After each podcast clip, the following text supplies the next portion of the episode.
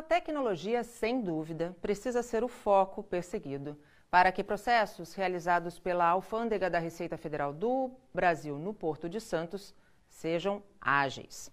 E sobre este tema, vamos conversar ao vivo por videoconferência com Maxwell Rodrigues, apresentador do programa Porto e Negócios. Bom dia, Max. Seja bem-vindo em mais uma quinta-feira aqui no quadro Bom Dia Porto.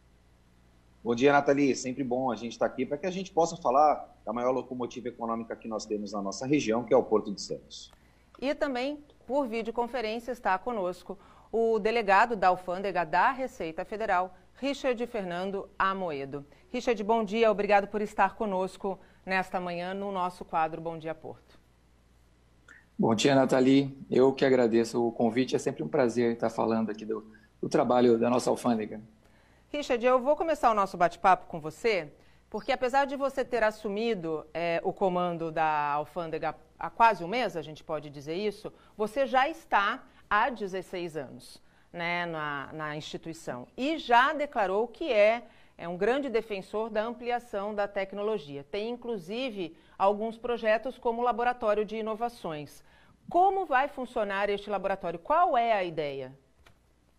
É isso mesmo. Hoje a tecnologia não é nenhuma opção para a gente, é uma necessidade. Né? A gente não tem, não vislumbra novos concursos a curto e médio prazo. É, não tem essa opção, então a opção é investir em tecnologia. O laboratório de, de inovação é uma aposta que a gente tem feito é, para estar tá automatizando processos de trabalho, né, é, em diversos setores da casa, é, leva, disseminando o uso da tecnologia e com isso conseguir fazer mais com menos. Nem todo mundo é, tem essa facilidade no uso da tecnologia, né? Então, o laboratório vai ser um parceiro dos setores da casa para disseminar o uso da tecnologia, aperfeiçoar os processos. Ele vai estar em contato direto com cada setor da casa, seja setor meio ou setor fim, o setor que cuida do controle aduaneiro efetivamente, e, e vai estar aí ajudando a otimizar processos, automatizar processos, para a gente poder fazer mais com menos. Essa é a ideia. Aliás, Max, fazer mais com menos é o que deve e precisa ser perseguido pelo segmento portuário, não é mesmo? Sem sombra de dúvidas, né, Nathalie? Eu fico muito feliz com, principalmente, esse approach uh, do Richard, porque isso é muito importante. A gente sempre falou aqui que o lado público precisava ter esse viés tecnológico, né, Nathalie? E, evidentemente, a gente ter um delegado da Receita com esta mentalidade, com esse mindset, vai contribuir definitivamente para que a gente possa desburocratizar os processos que a gente tem, principalmente nos portos do Brasil. E isso, evidentemente, vai alavancar o negócio, vai ajudar com que os portos do Brasil sejam cada vez mais competitivos. Eu fico muito contente que a gente tenha, principalmente, esta visão tecnológica dentro da iniciativa pública, porque isso definitivamente vai ajudar para que a gente possa avançar nos negócios nos portos do Brasil. Richard, é, para que quem está em casa possa entender, é, como a tecnologia que já está sendo utilizada pela Alfândega de Santos tem agilizado e tem contribuído para que cargas sejam desembaraçadas com é, um menor período de tempo. Isso significa, carga desembaraçada com menor tempo, significa é, realmente uma economia de gastos, uma economia de despesa, que vai refletir, para quem não sabe, lá na frente, na ponta, que é o consumidor. É, a Receita Federal é um órgão que investe bastante em tecnologia. A gente tem várias iniciativas nacionais. Né? Uma que impactou bastante aqui no nosso porto é o despacho sobre águas, que é uma mudança de paradigma, né? que hoje, para algumas empresas, as empresas que são é, pertencentes ao operador econômico autorizado, elas não necessitam esperar a carga descarregar para iniciar o processo de despacho aduaneiro.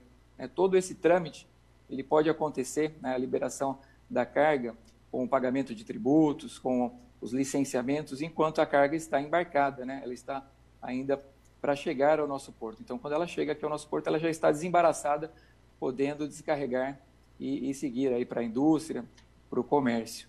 É, com isso, a gente reduziu muito o tempo de despacho com essa iniciativa, chegando a níveis de tempo de primeiro mundo. Né? Esse despacho sobre águas agora deve se ampliar.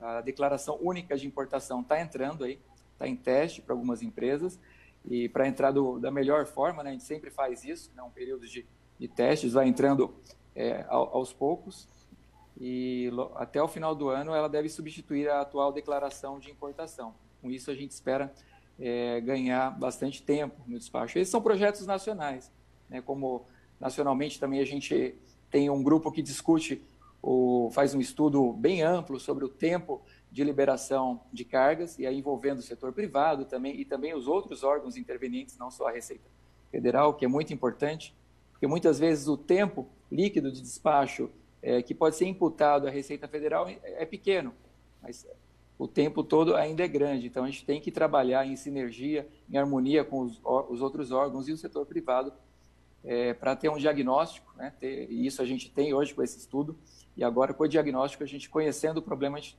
buscar soluções junto com o setor público e o setor privado. Max, diante de tudo isso, qual que é a importância da gente melhorar esses procedimentos aduaneiros quando a gente foca é, na facilitação do comércio exterior?